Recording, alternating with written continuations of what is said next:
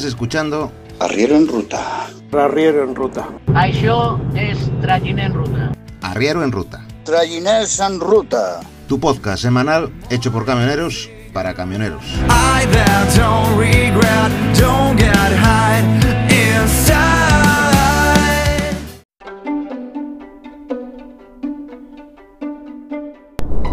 Hola, ¿qué tal, arrieros?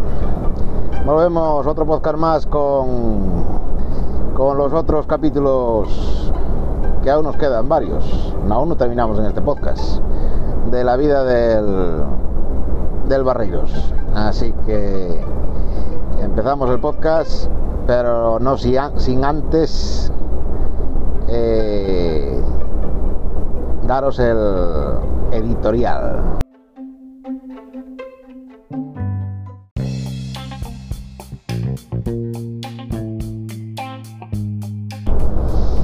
Cuatro, cuatro semanas ya llevamos con los co- cortes de, de carretera en Cataluña. Cuatro semanas. Con estas manifestaciones políticas, huelgas políticas que no están contempladas en la Constitución. Pero bueno, que a esta gente les da igual, porque lo que quieren es reventar la Constitución del 78, así que es lo que buscan. Y ahora lo, van a tener fácil. Después de las elecciones lo van a tener fácil. Con este gobierno progresista que le ha dado en llamar nuestro ínclito presidente. En funciones todavía. Y, Sánchez, y, primero de, de España. Porque ya se pasa las consultas del rey por, eh, por donde le caben. O sea que ya ni espera a las consultas del rey, ni a que el rey proponga un nuevo presidente, ni nada de nada. Bueno, esto ya es el, acabose, señores, el acabose. Pero bueno, las asociaciones de transportistas están reclamando la libre circulación, que se respete la libre cir- circulación de mercancías por todo el territorio. Ya vemos. Ya veis el caso que, siempre le han hecho todos los gobiernos a las asociaciones de transportistas. Los gobiernos a quien le hicieron siempre caso fue a los cargadores, a las empresas cargadoras, distribuidores, etcétera. Pero a los transportistas siempre los nin- ningunearon. O sea que nada, que sigan reclamando y que sigan llorando. Pero eh, mientras tanto hubo un compañero que se atrevió a, a tirar para adelante para escapar de los manifestantes y no he escuchado todavía ninguna asociación ni ningún sindicato que vaya a defender a ese compañero que ya harto de estar en los cortes de carreteras horas y horas, sin mear, sin cagar, sin comer, sin beber y sin nada de nada, tirado en, en medio de la carretera. No he escuchado todavía ninguna asociación, eh, pues eso, eh, apoyando a este cami- camionero. Claro, no se puede apoyar a una persona que intenta arrollar a otras personas. Pero si las otras personas eh, están fastidiando a todos los camioneros y a todas las personas que circulan por esa carretera, eh, ya lo hicieron también los los antidisturbios con sus furgonetas en Barcelona y esos, bueno, esos son policía, tienen el, monopolio de, de la fuerza y ya está. Pero cuando ya te llega un punto que, que estás allí en parado tantas horas y que no te dejan salir, pues es comprensible que las mentes se turben, digamos. Las mentes se turben. O solamente tienen el derecho de, de tener las mentes turbadas los energúmenos que cortan las carreteras. Pues los que están allí parados por esos cortes precisamente de carreteras también tienen derecho a que se les turben la- las mentes. Y no veo que haya nadie que, que les defienda. Es más, solamente en la prensa francesa eh, ponía que el camionero intentaba escapar de los manifestantes. Mientras que aquí la prensa española, y, ahí vemos la manipulación mediática en la que estamos metidos aquí en España y que nos comemos con patatas todos los días, aquí en España todos los medios decían que el camionero había arrollado a los manifestantes. ¿Qué cojones hacían los manifestantes ahí? Entonces, vamos, una, un sin propósito, un despropósito total, igual que el del señor que protestaba porque casi le arrolla un turismo a él y a su hijo de 8 años en la manifestación. ¿Qué cojones hace un niño de 8 años en una manifestación? Y encima le llamaba bestia. ¿Quién es el bestia? Bueno, pero es que ahora parece ya que, que empieza a afectar también incluso a los más independentistas, estos cortes. Estos cortes ya empiezan a afectar a los más independentistas. Creo que ya esta semana le habían afectado a algún primo, algún tío, algún hermano, algún eh, familiar del presidente que tanto fomenta la libertad de manifestarse. El presidente Torra me refiero, porque el otro no hace nada al respecto. Mientras que en Francia nos devuelven a los manifestantes cuando se manifiesten en suelo francés, que eso se podría llamar, eh, se podría decir una devolución en caliente, ¿no? ¿Qué hace Francia? De inmigrantes ilegales. ¿No? No pasa nada. Que lo haga Francia, la devolución en caliente, no pasa nada. Nosotros, eh, el, el, coaligado ahora del, de este presidente ya le ha obligado a quitar las concertinas de nuestras fronteras, de allá abajo del sur. Pero Francia, por lo de pronto, nos devuelve en caliente a los manifestantes que estaban en su, en su territorio. Lo triste es cuando leo un tuit de, de un pobre chaval, señor, o no sé, una persona ¿eh? dependiente que se había cagado en la cama, porque dependía de su cuidador y su cuidador no había podido llegar a tiempo para atenderle y se había tenido que cagar en la cama, en la cama el pobre hombre. Eso sí que me dio mucha pena.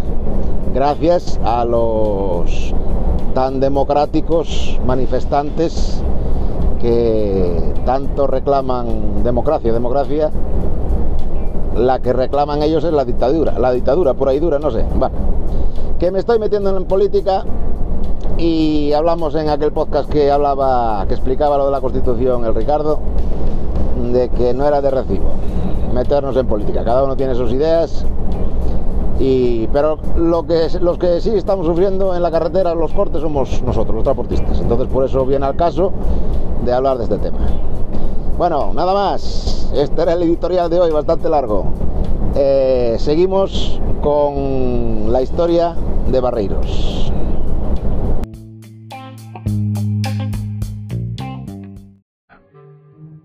Encuentra su oportunidad en Portugal, donde el ejército busca proveedores para 400 camiones. Solo tiene un problema. En Barreiros fabrican buenos motores, pero jamás han construido un camión. Eduardo le encarga a su equipo que diseñe un prototipo capaz de ganar el concurso y se consagra totalmente al desarrollo del camión.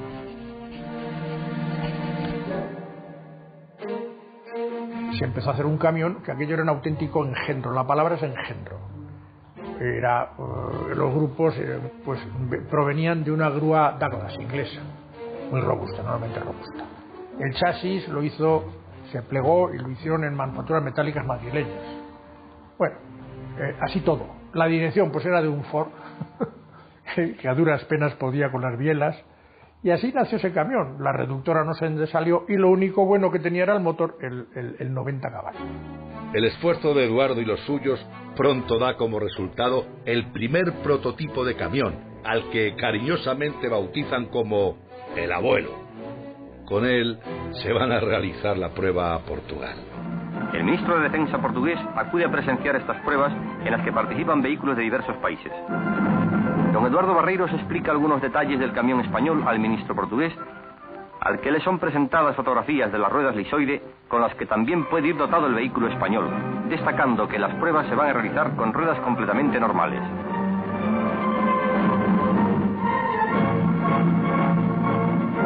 El señor Barreiros le hace entrega de un álbum en el que se recoge el proceso de fabricación de los motores diésel españoles y de los camiones para todo terreno.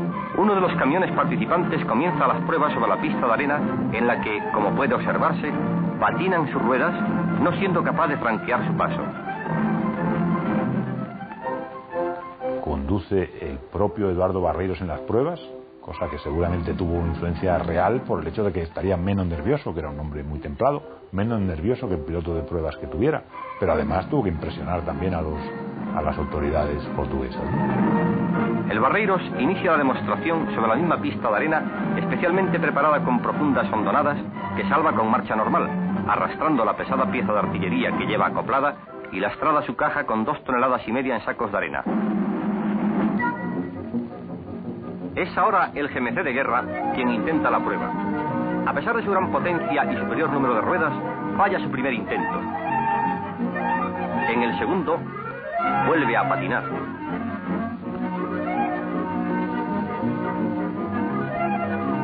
En el tercero, patina casi coronando.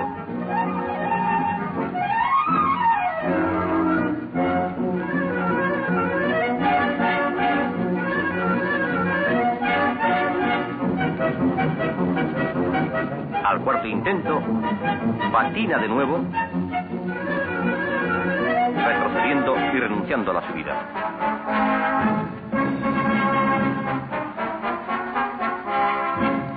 El camión Barreros realiza la misma prueba y al primer intento logra subir. Es incomprensible, porque gana las pruebas. Sin embargo, pensando con mentalidad de ingeniero, no llamémosle así, o de conocedor de la ingeniería, pues yo digo que bueno, ¿cómo puede ganar las pruebas un camión que es un engendro, que tiene un sistema de tracción absurdo, que tiene una reductora que no tiene los pasos debidos dentro de los escalones que debe tener una caja de cambios, una reductora, ¿cómo le gana el concurso a un, a un General Motors de tres ejes, con tracción en tres ejes, que había combatido en toda la guerra mundial y del que se habían fabricado como un millón de camiones? Pues es incomprensible, pero la realidad es esa. Gana la prueba y ese día Eduardo Barreiro supongo que brindaría en su casa con champán. Diría, esta es la mía. La llegada a la fábrica es una fiesta. La sonrisa no les cabe en la cara.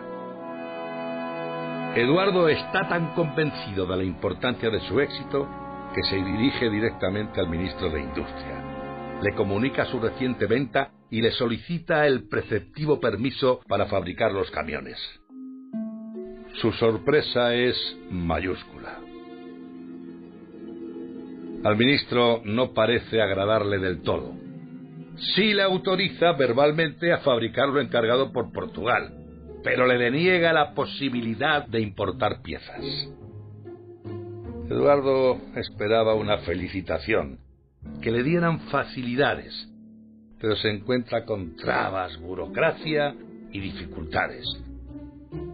Terminada la prueba del camión, ya hemos ganado el concurso y entonces es cuando empieza, cuando empieza la, tragedia.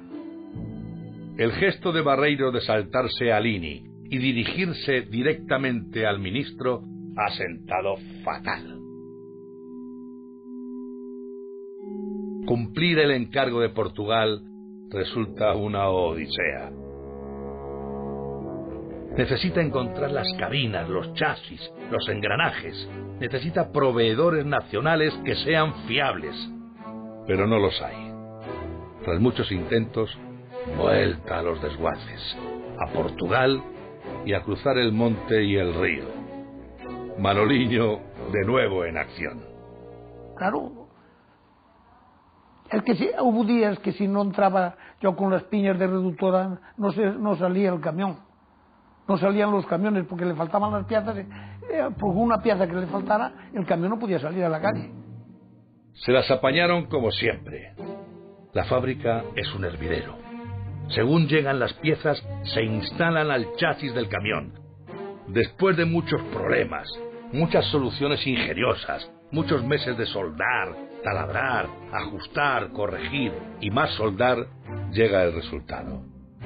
400 camiones construidos de forma artesanal en el que no hay dos que sean iguales. A pesar de las dificultades, han conseguido el objetivo. Iniciadas las entregas, oficiales y mecánicos del ejército portugués vinieron a Madrid para hacerse cargo de la primera expedición de estos camiones destinados a las más modernas unidades mecanizadas de su ejército destacadas en África.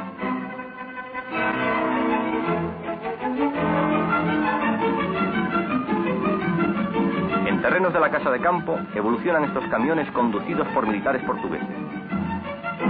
Organiza una caravana con todos estos camiones para entregarlo, que es una caravana que parte de un contenido real, no es solo una foto, realmente ha ganado el concurso y ha fabricado esos camiones, pero además lo está haciendo llegar al gran público y entonces cada vez es más difícil frenarlo. Al fondo queda la silueta majestuosa del castillo de Maqueda, mientras los camiones españoles siguen hacia su destino. Eduardo quiere sacarle partido a su triunfo en Portugal, pero sigue recibiendo las negativas del Estado. Decide arriesgarse y continúa construyendo y ampliando, asumiendo con ello las posibles consecuencias. Incrementamos nuestras instalaciones para fabricar motores sin autorización. Pusimos una fundición sin autorización y una forja sin autorización. Ocurrió que Eduardo Barreros recibió una llamada de atención seria del Ministerio de Industria. Tuvo que ir a entrevistarse con el ministro de Industria.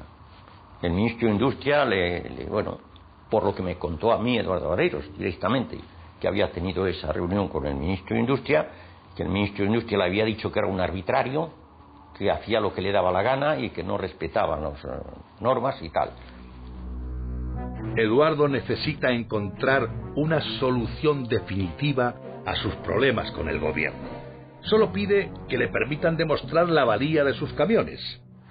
Entonces tuvimos oportunidades de hacer llegar a, a la cabeza del Estado, a Franco, hacerle llegar una noticia de que Barreiros Diesel era una cosa importante. El general Franco accede a conocer sus vehículos y le espera en el Monte del Pardo. Urgentemente, Eduardo Barreiros prepara los camiones para el encuentro.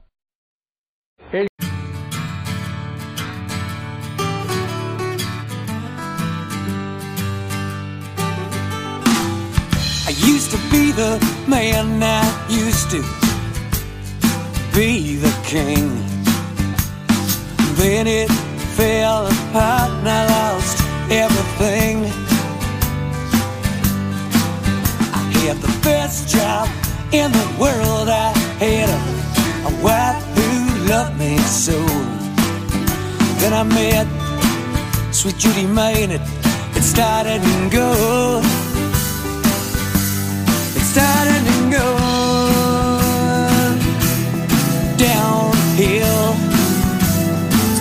down ever since.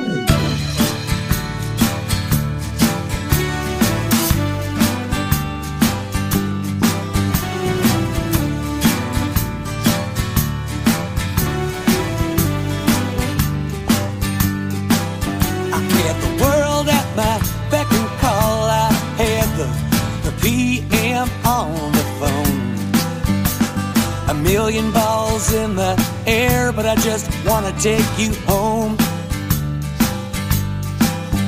to a mansion on the hill, to a, a life line with gold. But now, it's not been stolen, it's probably been sold. It's probably been sold downhill. It's going down Él yo le veo marchar a las dos y media, a la una de ese orden, más o menos, le veo marchar, eh, se monta a su lado, porque él lo conducía el camión, él no quería soltarlo, y se monta con bastante, que era el chofer este, era un chofer muy, muy bueno. Con el orgullo de haber conseguido para la industria española un auténtico triunfo de resonancia mundial, Barreiros presenta su camión todoterreno al jefe del Estado español, quien tiene ocasión de conocer con detalle sus inigualadas características técnicas y mecánicas. Estas imágenes recogen las pruebas realizadas en los montes del Pardo, cerca de la residencia oficial del generalísimo Franco, en varios momentos de la demostración. La prueba se efectúa con éxito. Barreiros aprovecha el momento e intenta convencer a Franco para que le permita fabricar camiones destinados al mercado nacional y que alivie las dificultades a las que de forma continua le somete el INI. Solo lo consigue a medias. Franco queda satisfecho con las pruebas, pero le despacha con un seco Siga usted trabajando, ya verá cómo todo se arregla. Aunque pueda parecer poco, es suficiente para Eduardo. Y entonces Franco dio orden al ministerio de que hicieran una visita para conocer perfectamente lo que era Barreiro. Vinieron, lo conocieron y entonces nos dijeron que teníamos que regularizarlo. Hicimos toda una documentación necesaria para regularizar todas las instalaciones y a partir de ese momento quedamos, pudiéramos decir, dentro de la, dentro de la normativa vigente y también nos disminuyeron los problemas cara al futuro. La oportunidad se presenta clara ante ellos. Ahora pueden dedicarse a fabricar y vender camiones al público. Solo que en esta ocasión necesitan dinero, necesitan encontrar el apoyo de un banco. Tomás de Bordegaray Arroyo era entonces, yo creo que era director general del Banco de Vizcaya. Para Eduardo Barreiros siempre representó el banco. Se preparó para pedir una cantidad de crédito que verdaderamente hoy nos parecería ridícula. Eran unos, no muchos, miles de pesetas. Y se encontró una persona sencilla, con visión de futuro, que le permitió que le explicara qué es lo que estaba haciendo y que luego le dijo, pues para lo que está usted haciendo, yo puedo prestarle una cantidad incluso mayor de la que usted solicita. Eduardo Barreiros vio el cielo abierto en un momento en que todo apretaba y desde entonces para él Tomás de Bordegaray estaba, vamos a decirlo sin irrespetuosidades, en el altar financiero. Fue el primer banquero que entendió para él los razonamientos de prestar dinero porque lo que hacía iba a valer, no porque pudiera hipotecar el piso de sus padres o de sus abuelos, como hacen la mayor parte de los banqueros del mundo de hoy. En muy poco tiempo, el nombre Barreiros se convierte en el sinónimo del económico y resistente camión español, usurpándole por derecho propio semejante honor al propio Pegaso. Los camiones Barreiros eran elementales y sus conductores podían arreglar los pequeños fallos elementales que se producían. Eran mucho más baratos que los ENASA e infinitamente más baratos que los importados que además no se podían traer. Y además eran duros. Por tanto, si une usted una tecnología razonable, no más que razonable, pero la necesaria, une usted un precio adecuado, une usted una robustez y una dureza que nuestras carreteras necesitaban y un mercado hambriento de transporte, tiene usted el éxito garantizado. Y este fue el caso de Barreiros. El crecimiento de Barreiros es tan brutal y la popularidad que adquiere tan grande que ni el propio Marqués de Suances puede frenar su ímpetu. La oferta Barreiros resulta tan bien aceptada por los consumidores que el enorme incremento de las ventas fuerza el ritmo de la fábrica. De los primeros 4.900 metros cuadrados comprados en 1955, se ha pasado a casi medio millón de metros cuadrados. El sueño de Barreiros está en marcha. No debería dejar de citar como razón de éxito para la gran cantidad de camiones que se vendió dos aspectos que no están exactamente en la tecnología del vehículo, ni en su calidad, ni siquiera en su precio, pero que fueron absolutamente fundamentales. El primero es la creación desde el primer momento de la red más amplia de distribuidores, concesionarios y talleres que había en España, muy superior en cantidad, por ejemplo, a la que tenía ENASA.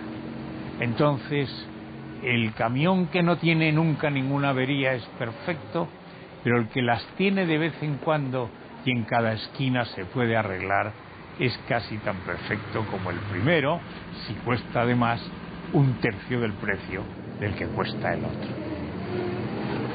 Barreiros Diesel se ha convertido en un extenso entramado de empresas que se abastecen a sí mismas.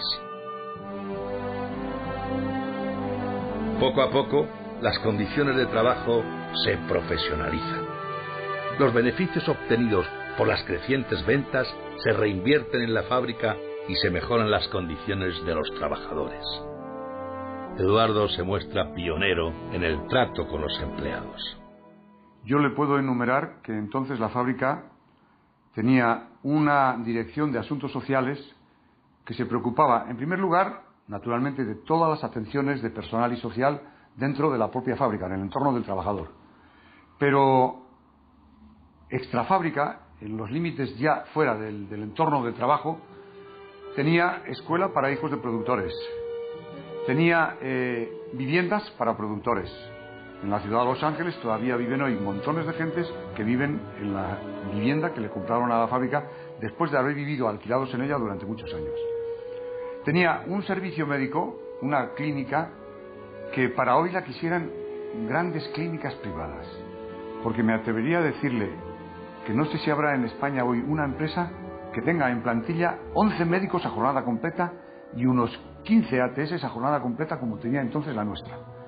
Además tenía las ambulancias, tenía servicios de rehabilitación, tenía gimnasio de rehabilitación, tenía eh, laboratorio de análisis, tenía equipo autoclave propio, tenía consulta externa para familiares que acudían a la fábrica para, para verse con los médicos, tenía consulta de pediatría para hijos de productores, en la atención social creo que ha sido pionera. Tenía hospitalización dentro de, dentro de la propia fábrica, en la clínica tenía hospitalización. La gente deseaba entrar en Barreiros y recuerdo que estaban aquí eh, una representación de los trade union ingleses, de los laboristas ingleses, y vinieron a fábrica y estuvieron viendo la exposición y felicitaron a nuestro presidente y a los que le acompañaban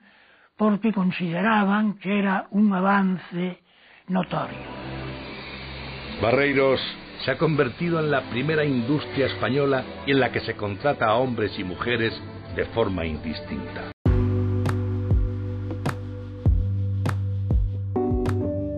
Nos, pone, nos podéis encontrar en todas las plataformas de audio en iTunes, en iVoox, en Spreaker. Bueno, y hasta aquí el podcast de esta semana. Como siempre os recordamos, Google Podcast, en Spotify, etcétera, etcétera. Para poneros en contacto, con nosotros, tenéis eh, la página web que es www.sorro.es y después eh, el correo electrónico caminointernauta.gmail.com También tenemos el grupo en el Telegram, que lo podéis encontrar como arroba arriero en ruta, todo junto. Y nada más, os agradecemos a todos que lo compartáis, si os ha resultado interesante, que le deis ahí al like o al corazoncito, depende de la plataforma donde lo escuchéis. Y nos escuchamos la próxima semana. Un saludo para todos. Adiós.